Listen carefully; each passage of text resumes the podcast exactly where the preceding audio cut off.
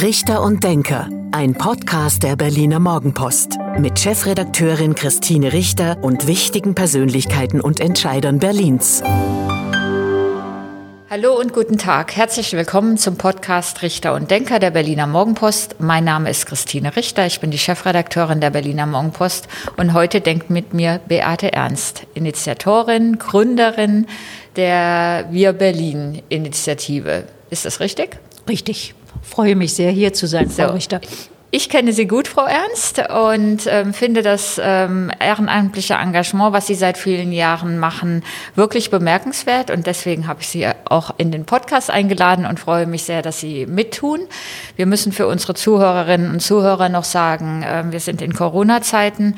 Wir treffen uns hier am Kurfürstendamm natürlich unter Einhaltung aller Regeln ähm, geimpft, getestet, ähm, genesen. Also wir haben alles kontrolliert. Wir halten hier Abstand, wir halten alle Hygieneregeln ein, sodass wir beide sicher sind und trotzdem uns sehen können und miteinander über ihre tolle Initiative reden.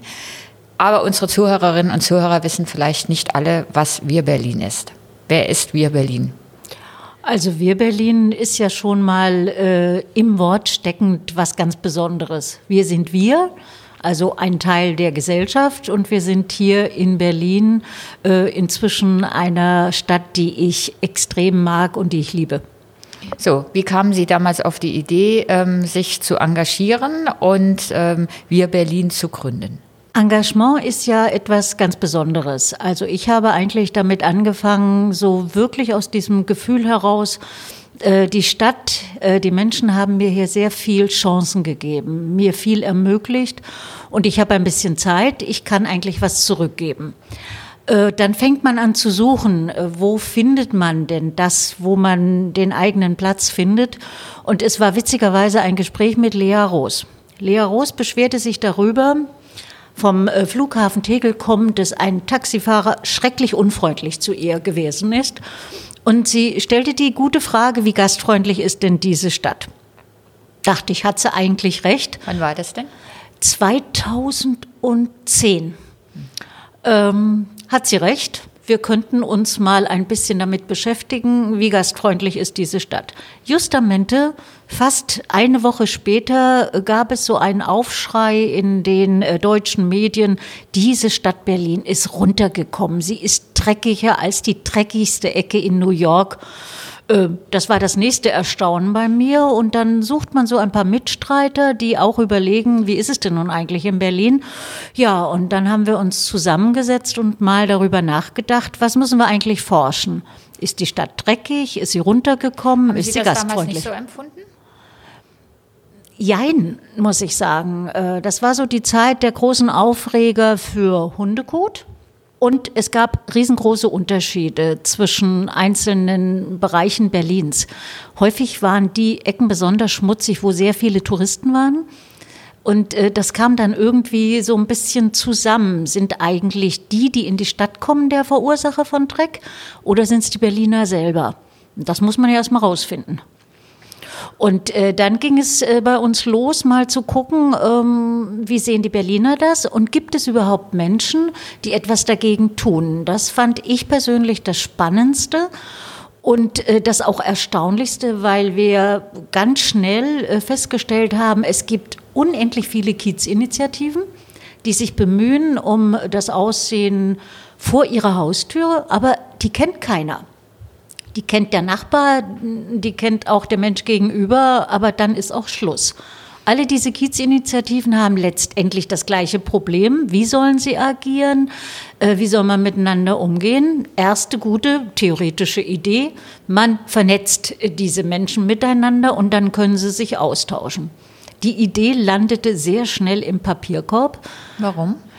Ähm, weil wir festgestellt haben, das Vernetzen von äh, Initiativen ist gar nicht so einfach, weil die sich zum Teil auch abgrenzen äh, gegeneinander. Es geht sehr schnell, sehr leicht nachher darum, wer unterstützt diese Kiezinitiativen. Das heißt, da ist auch ein bisschen Misstrauen, wenn ich zu viel von meinem Weg offenbare könnte es ja Nachahmer bedeuten. Dann klaut jemand die Idee und dann Richtig. ist es meine Idee weg. Hm. Konkurrenz äh, lebt sehr stark in Berlin, habe ich dann irgendwann äh, auch äh, mehrfach festgestellt. Ähm, Insofern war Wobei es ja schon toll ist, wenn ich noch mal kurz einhaken darf, ähm, dass es so viele Initiativen gibt. Das haben wir ja auch ähm, als Berliner Morgenpost gemerkt, gerade wenn wir ähm, in den Bezirken unterwegs sind mit unseren Bezirksreportern, mhm. wie viele Menschen sich doch für ihre Stadt oder für ihren Kiez engagieren. Aber das nur als kleine Randbemerkung. Nein, das ist aber eine wesentliche Randbemerkung, weil ich glaube, damit unterscheidet sich Berlin durchaus auch von anderen Städten. Weil hier ist was im Untergrund, äh, in der Basis, äh, was in anderen Städten erstmal organisiert werden muss.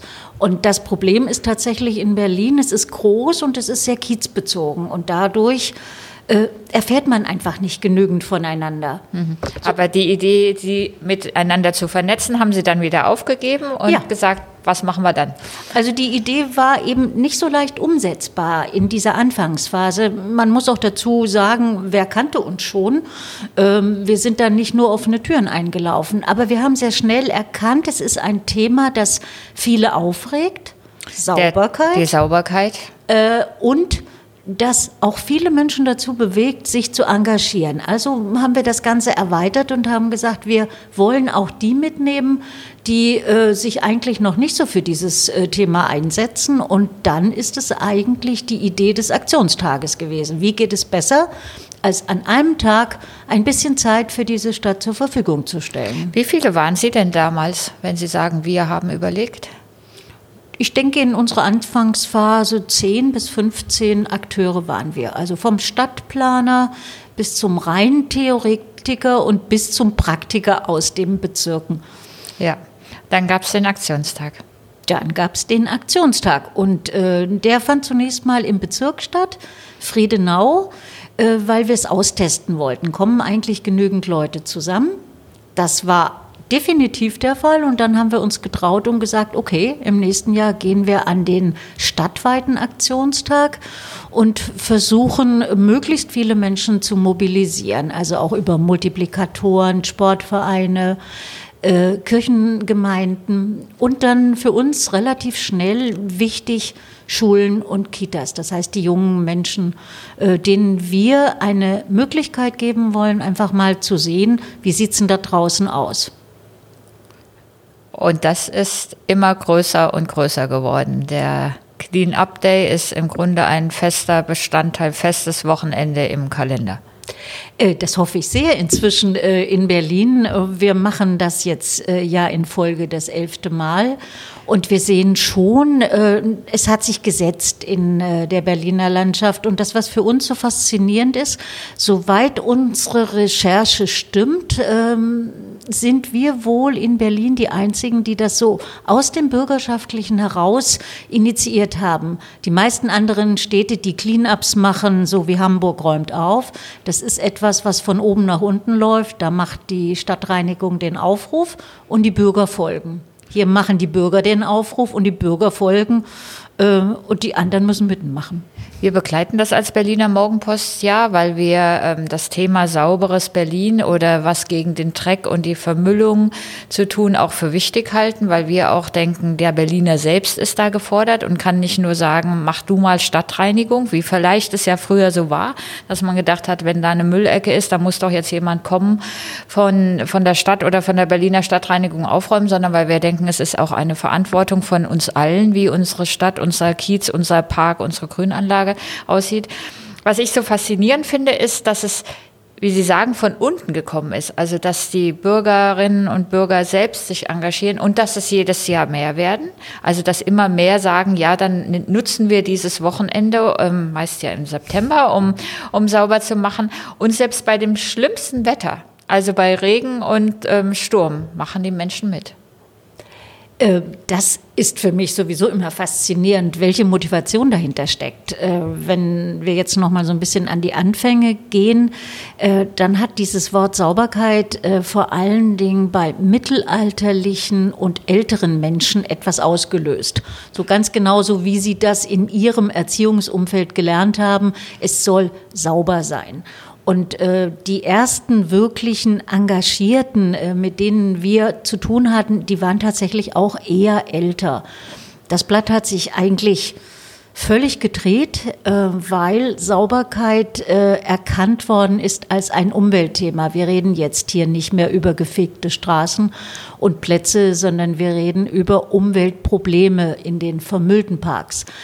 Und äh, deswegen sind wir wirklich sehr erstaunt und auch freudig eigentlich bei der Tatsache, dass immer mehr junge Leute das benutzen, um sich zu engagieren, um so ein Statement auch zu setzen, ähm, dass äh, sie zeigen wollen, sie sind jetzt mitverantwortlich für das, was um sie herum passiert. Und also nicht nur die Partyverursacher im Park, sondern ja. auch diejenigen, die am nächsten Tag da durchziehen und mit sauber machen.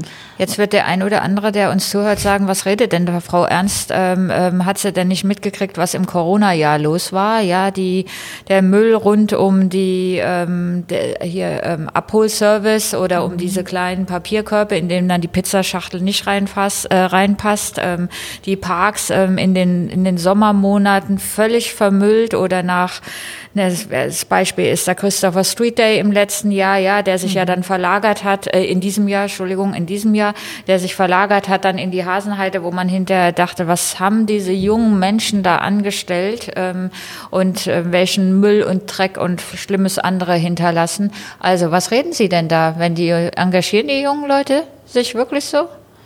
Ja, tun sie. Ähm, und natürlich, äh, um auf den ersten Teil äh, genau. Ihrer Überlegungen Corona. einzugehen, Corona. Ähm, wir sind sehr, sehr schnell gewesen äh, im Feststellen, was passiert da jetzt zu Corona-Zeiten eigentlich draußen. Und ähm, wir haben einfach mal eine kreative Idee losgelassen. Wir haben ein Müllburger Tor nachgebaut. Denn die Pizzakartons waren tatsächlich in der Erstphase der Corona-Zeit das Auffallendste, was man draußen sehen konnte, in einer Häufung, äh, die wirklich beachtlich ist. Aber wir haben beides festgestellt. Die Papierkörbe sind einfach ungeeignet. Ähm, die Pizzakartons werden natürlich nicht mit nach Hause genommen. Äh, so, und dann sind sie draußen. Und das haben wir versucht, möglichst schnell als Bild zurückzuspiegeln, ähm, schon in der Überlegung, guckt mal, was ihr da tut. Ähm, der andere Part, natürlich haben wir auch gesehen, das Partymachen äh, im Park, das definitiv auch von uns und auch von den Engagierten, die wir kennen und auch von den engagierten jungen Leuten in dieser Form nicht akzeptiert wird. Bei uns kamen tatsächlich dann die Meldungen an, äh, wir müssen was machen in den Parkanlagen kann es so nicht weitergehen. Es muss Verantwortliche geben für Veranstaltungen. Nur so kann man tatsächlich auch jemanden äh, tatsächlich dazu bringen, äh, sich zu outen, etwas zu tun und den Müll auch wieder mit wegzunehmen. Also das geht ja nur, wenn ich einen habe, denn ich muss ihn ja treffen. Und wenn ich äh, daran denke, dass ich ein Veranstalter bin, der für 500 Leute Verantwortung übernimmt, äh, auch in einem öffentlichen Raum, dann muss er auch äh, für das danach sorgen. Sauber machen zum Beispiel.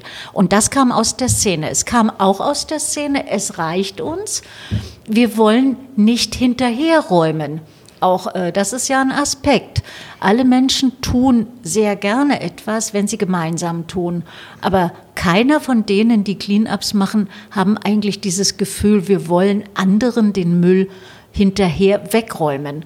Und da muss man sauber äh, sortieren. Ja, zumal es sich ja auch entwickelt hat in dem Bewusstsein, Sie sprachen das an auf Ihre Initiative. Wir Berlin ist ja jetzt nicht mehr eine Initiative, die sagt so, wir machen jetzt diese Müllecke sauber oder diesen Park, sondern ja diesen Klima- und Nachhaltigkeitsaspekt mhm. ähm, sehr, sehr betont oder ähm, es Eingang in Ihr ehrenamtliches Engagement gefunden hat. Und dann ist natürlich auch die Frage, wollen wir denn ähm, überall diese Coffee-to-Go Becher ähm, nutzen oder sagen wir nicht auch ähm, in dieser Hinsicht oder auch selbst bei dem Pizza-Abholservice, muss es der Pappkarton sein oder ähm, kann man andere Formen finden? Ja, das ist äh, ein wesentlicher Punkt, äh, weil wir können ja jetzt nur unter Corona reden, weil das ist unser Ist-Zustand. Äh, bei dem Better World Cup waren wir ja schon sehr viel weiter. Wir dachten eigentlich, ist das der richtige Weg, um die Kaffee-to-go-Becher aus der Landschaft, aus dem öffentlichen Raum wegzubekommen. Und ich fand, Berlin hat da eigentlich einen ganz ordentlichen Job schon gemacht. Es kommt Corona und die Welt ist wieder völlig anders. Natürlich geht es nicht so leicht, seinen eigenen Kaffeebecher irgendwohin mitzunehmen. Und äh, schon sieht man dieses verstärkte Problem, sie liegen wieder überall. Das heißt, es ist noch nicht genügend gelernt gewesen, die Möglichkeit wird erschwert und schon haben wir wieder eine Verstärkung des Problems. Äh, und insofern ähm, ist es ein dauerhafter Prozess. Wir müssen lernen, wir müssen Anreize schaffen, äh, aber ich glaube, wir nehmen die jungen Leute auch mit. Verraten Sie doch mal unseren Zuhörerinnen und Zuhörern, wenn man sich so engagiert, wie Sie das jetzt über viele Jahre tun, wie viel Zeit investieren Sie denn da, wie viel Energie? Also Energie sehr viel. Ähm, Zeit, ja, das ist regelmäßige Zeit. Das sind häufig Wochenenden, ähm, an denen man draußen ist. Äh, aber es ist auch schön, draußen zu sein. Also es ist ja meine Zeit. Es ist ganz freiwillig, was ich tue. Aber ich lerne neue Menschen kennen. Ich äh, lerne Menschen kennen, die motiviert sind, gemeinsam was zu tun, was bewegen wollen. Und diese Engagierten sind häufig auch in anderen Feldern engagiert. Das muss man auch dazu sagen. Und ich muss sagen, das, was so wichtig für mich ist, Umweltschutz und eine wachsende Stadt wie Berlin sind ja nicht so leicht in Übereinklang zu bringen. Und da muss man schon sehr viel die Ärmel hochkrempeln, um die richtigen Start Positionen zu finden. Ja, Sie machen ja noch mehr Projekte. Sie machen den Kindermalwettbewerb. Können Sie bitte gleich auch noch mal ein bisschen was mhm. erzählen, weil das auch ein Projekt ist, wo ja auch immer mehr Schulklassen und Kinder sich beteiligen. Ähm, Sie sind ja nicht nur an diesen Putztagen, salopp gesagt, unterwegs. Ähm, sind das so 20 Stunden in der Woche, 30 Stunden in der Woche, ähm, jeden Tag fünf Stunden? Also auf 20 Stunden in der Woche könnten wir uns äh, einigen. Mhm. Das kann aber auch mal ein Fulltime-Job sein ja, das über ist, das mehrere ist ja jetzt schon Wochen. ganz schön ne? viel. Also für, ja. ein, für ein ehrenamtliches Engagement, für die Sie jetzt keine Entlohnung bekommen, 20 Stunden Woche ist ja schon eine ganze Menge. Das ist viel und ähm, ich glaube auch nicht, dass das jeder kann. Das ist ja immer auch die persönliche Situation, die man hat äh, reicht diese Zeit eigentlich, um sich zu engagieren? Und ich begreife mich manchmal ja auch als fast Kleinstunternehmer, Start-up-Unternehmen, wie man das auch immer sagen will. Die Motivation ist hoch und dann engagiert man sich auch viel weil nur so kommt man noch ein Stückchen voran. Das Bewegen ist ja eine ganz starke Motivation. Wie finanzieren Sie das alles? Also jetzt beispielsweise Plakatwettbewerb und ähnliches. Aber sagen Sie gerne noch mal was zu dem schönen Kinderplakatwettbewerb. Ja, ich sage vielleicht erst mal zu den schönen äh, Plakaten, die gerade seit zwei Tagen äh, wieder neu sortiert hängen dürfen äh, im, äh, in der Nähe des Hauptbahnhofes im Grand Edge Gebäude heißt es, glaube ich, damit ich das richtig äh, sage. Und äh, da ist eine Auswahl aus sieben Jahren Kinderplakatwettbewerb, den wir initiiert haben, der in dieser Form äh, unglaublich gewachsen ist, an dem Kinder zwischen acht und zwölf Jahren teilnehmen. Immer mehr Schulen in Berlin bezirksweit, alle Bezirke sind betroffen, sich beteiligen weit über 1000 Einsendungen zu Corona-Zeiten. Das ist großartig und das, was unsere Kinder uns damit zeigen wollen, das ist eigentlich auch das, was uns voranbringen sollte, nämlich die haben ein klares Verständnis, wie wollen sie leben, wie leben sie jetzt, was ist für sie nicht mehr erträglich. Das Thema sind ja meist ähm, Klimawandelthemen oder ähm, rettet den Planeten oder macht, schützt unsere Gewässer. Ja, aber sie geben uns sogar Tipps vor. Äh, kauft unverpackt oder äh, schmeißt keine Lebensmittel weg oder achtet auf die Tiere, äh, auch bei uns in der Stadt. Also das ist äh, sehr breit, diese Kinderfantasie und das Auseinandersetzen mit dem Thema. Natürlich überlagert das Klima und auch diese Diskussion der jungen Leute äh, häufig ihre Fantasie. Äh, und das passiert dann äh, natürlich, dass sie sich verstärkt damit auseinandersetzen, wenn der Planet das Fieberthermometer im Mund hat. Ähm, dann zeigt das ja, wo die Kinderfantasie hingeht. Und die Plakate werden dann, wenn sie ähm, prämiert wurden, auch in Berlin gezeigt. Die werden in Berlin gezeigt. Also sie werden äh, einerseits gezeigt als Gewinnermotiv in den äh, Vitrinen von Wall, das über einen bestimmten Zeitraum, aber auch mit vielen, vielen Ausstellungen, weil es so sehr schwierig ist, unter diesen vielen tollen Einsendungen auch nur eins auszusuchen. Deswegen stellen wir immer möglichst viele Kinderplakate aus. Und da brauchen wir Partner, das haben Sie eben angesprochen, denn das können wir nicht alleine stemmen. Es müssen Leute sein, die Zugang äh, zu Ausstellungsflächen haben. Es müssen auch Leute sein, die ein bisschen Geld übrig haben. Denn das ist die Finanzierung, äh, die für alle Initiativen ein Hauptthema darstellt. Aber bei Ihnen ja sicherlich auch das Jahr über. Sie haben ja auch noch andere Mitstreiter, die diese ganzen Sachen organisieren und die wollen ja wahrscheinlich auch mal alle ehrenamtlich arbeiten? Nein. Nein, können wir gar nicht. Äh, wir haben drei bis vier hauptberuflich Tätige, weil wir müssen ja sehr viel vorbereiten, Anger auseinandersetzen uns mit den Themen, die von draußen kommen, mit der Umsetzung von Projekten, wollen auch kreativ äh, damit umgehen und das können Ehrenamtliche allein nicht tun. Äh, das ist ein großes Problem. Und wie finanzieren Sie sich da? Wir finanzieren uns über Spenden. Äh, wir werden nicht äh, direkt gefördert äh, von vom Senat, von der Stadt Berlin. Das heißt, auf der einen Seite sind wir sehr unabhängig in unserem Agieren, auf der anderen Seite macht es das in jedem November, Dezember außerordentlich schwierig und hektisch, weil wo kommt die Finanzierung für das nächste Jahr her?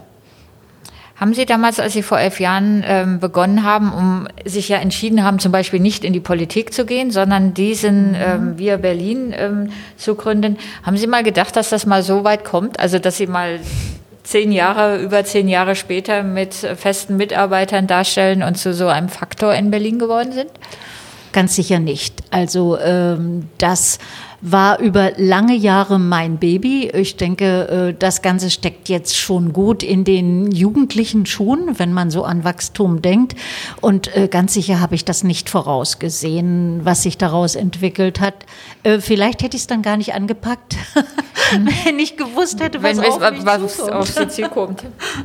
ja, also das ist sicherlich eine schon im Laufe der Jahre immer wieder sich verändernde auch Motivation, die kann auch mal sein, jetzt aber recht, äh, denn natürlich haben wir nicht nur eine Aufwärtsbewegung gehabt, sondern da gab es ganz schön Dellen auch drin und ähm, dann ist man ja doch versucht zu sagen, ja, kann man jetzt nicht doch aufhören, ist jetzt nicht ein guter Zeitpunkt. Man hat Anstöße, Anregungen gegeben. Was waren, was, was waren Dellen, wenn Sie ja, schlecht behandelt wurden? Ja, Dellen können ja zum Beispiel schon mal in der politischen Rahmensetzung kommen, wenn man denkt, äh, man bekommt Unterstützung und diese Unterstützung äh, sich über sehr lange Zeiträume eigentlich nur dadurch äh, zeigt, dass man auf die Schulter äh, geklopft bekommt. Äh, in der Überlegung, das machen Sie sehr gut, machen Sie mal weiter so. Hilft ja nicht. Ähm, das sind Dellen, äh, sind natürlich auch Dellen wie Corona, wenn eine Initiative wie wir überlegen muss, wie kann sie überhaupt jetzt noch agieren, wie kann sie sich bewegen, die Sponsoren wegbrechen, die vorher da sind, weil die Gelder äh, einfach nicht mehr so locker äh, in dieser Situation sind. Äh, das sind Dellen. Und dann muss man sich schon sagen, jetzt erst recht. Und äh, wie gesagt, der Umweltaspekt, der äh, so für mich immer mitschwang, der hat zugenommen und der ist so wichtig, dass ich sage, ich mache schon noch ein bisschen weiter. Haben Sie von der Berliner Politik, wir haben einen rot-rot-grünen Senat gehabt, der ja auch das Klima- und Umweltthema völlig zu Recht ja auch sehr wichtig findet. Haben Sie denn von der Politik in den vergangenen Jahren genug Unterstützung bekommen? Unterschiedliche Art, muss ich dazu sagen. Also ähm, sehr unterstützend hat in der letzten Legislatur die Umweltsenatsverwaltung gearbeitet, mit der Spitze im Haus und auch mit der Verwaltung hat uns das Leben tatsächlich an vielen Stellen erleichtert und wir haben sehr unterschiedlich mit den Bezirken zusammenarbeiten dürfen, haben auch viele Erfahrungen gewonnen. Äh, es hängt wie so oft im Leben an Personen und gar nicht nur an Positionen, äh, wie man dieses ausübt und wie man auch helfen kann. es ist schon sehr hilfreich, äh, wenn man da auf der kommunikativen Ebene einen ganzen Schritt weiterkommt. Wenn man sein Netzwerk hat. Wenn man sein Netzwerk hat. Mhm. Ganz, ganz wichtig. Auch in unserem äh, Bereich ist das super wichtig. Und wenn Sie jetzt so auf Berlin gucken, ist da was besser geworden? Also das Saubere jetzt, das.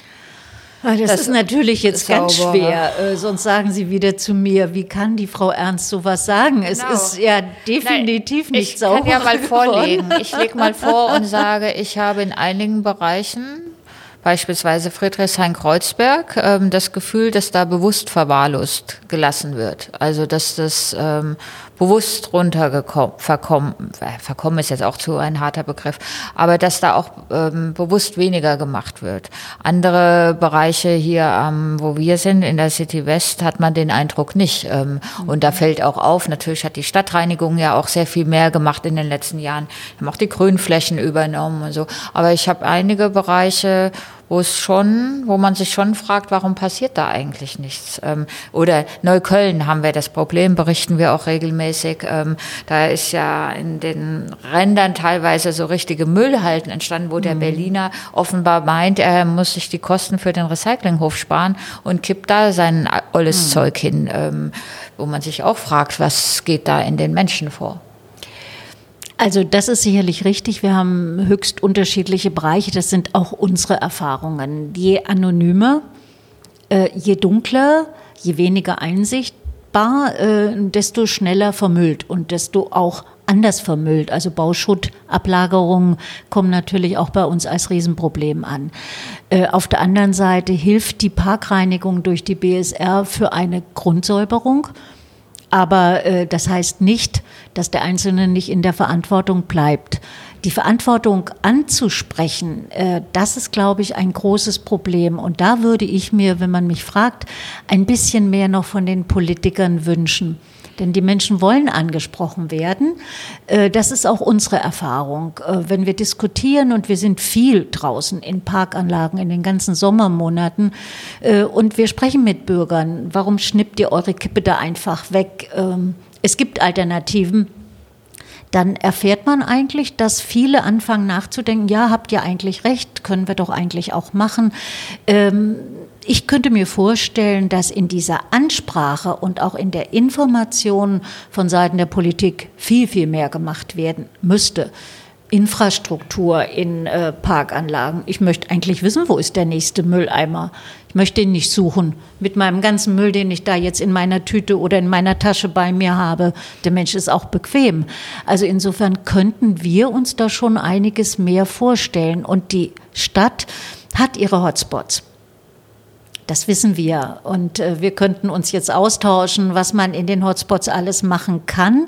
Ich glaube äh, insgesamt, wir müssen für jeden Hotspot ein bisschen anders denken, weil auch wirklich jeder anders aussieht. Unsere Bereitschaft an die Bezirke ist groß. Wir gehen überall hin, wo man unsere Expertise, unser Wissen haben möchte. Und, Sie äh, haben ja in Spandau auch, wenn ich das richtig erinnere, so ein Anti-Kippen-Projekt ja. gestartet ist sehr gut angekommen, weil es kreativ war. Äh, diese komischen gelben Kästen, die wir da aufgehängt haben, sahen eben nicht nach orangefarbenen Mülleimern aus. Ähm, ich glaube inzwischen, dass Leute sogar vorbeilaufen an den Mülleimern, weil die sind so gewöhnt an dieses Bild. Äh, sieht man gar nicht mehr. Aber so ein Kasten, der gelb aussieht und der nur Zigarettenkippen enthält, hups, was ist denn das? Und diese Stadt äh, lebt von kreativen Ideen in jeder Form. Ähm, und das ist, glaube ich, auch ein Aufhänger für Dinge der Veränderung. Deswegen sage ich immer sehr gerne, kreatives Engagement und nicht nur freiwilliges Engagement. Frau Ernst, das war fast schon das Schlusswort. Ähm, vielen Dank erstmal bis hierhin, dass Sie mitgetan haben. Aber bei diesem Podcast Richter und Denker gibt es zum Abschluss immer ein beliebtes Spiel, nämlich zehn Sätze zu Berlin oder Ihnen, die ich Ihnen vorgebe und die Sie bitte noch äh, spontan vervollständigen. Bereit? Bereit. Mein Lieblingsort in Berlin ist? Der Tiergarten. Berlin ist so vermüllt, weil? Viele zu verantwortungslos mit ihren Sachen umgehen. An den Berlinern mag ich, dass sie so herrlich ruppig schnauzig sind. Kennenlernen würde ich gerne einmal. Äh, einen Influencer, der sich äh, mit Umweltthemen beschäftigt. Meine Freizeit verbringe ich am liebsten mit Keksebacken. Besonders beeindruckt hat mich die Veränderung in dieser Stadt. Gästen von außerhalb zeige ich in Berlin vor allem den Fernsehturm, denn ich liebe es, von oben auf die Stadt zu gucken. Vom neuen Berliner Senat erhoffe ich mir viel, viel mehr Rücksichtnahme auf bürgerschaftliches Engagement und äh, ein doch deutlicheres Signal, wir unterstützen auch Initiativen wie uns selber. Die Corona-Pandemie lehrt uns, mehr auf Menschen zu achten, äh, Menschen mehr wieder in die Arme nehmen zu wollen, was wir jetzt alle nicht dürfen. Und das ist schon der letzte Satz. Für das Jahr 2022 wünsche ich mir, nach Amerika zu fahren und meine sich dort größernde Familie endlich wiederzusehen. Vielen Dank, Frau Ernst. Das war der Podcast Richter und Denker der Berliner Morgenpost. Heute mit Beate Ernst, der Initiatorin von Wir Berlin. Mein Name ist Christine Richter. Ich bin die Chefredakteurin der Berliner Morgenpost und danke fürs Zuhören und sage Tschüss bis zum nächsten Mal. Das war Richter und Denker. Vielen Dank fürs Zuhören. Schalten Sie nächste Woche wieder ein zu einer neuen Folge mit Berliner Morgenpost Chefredakteurin Christine Richter.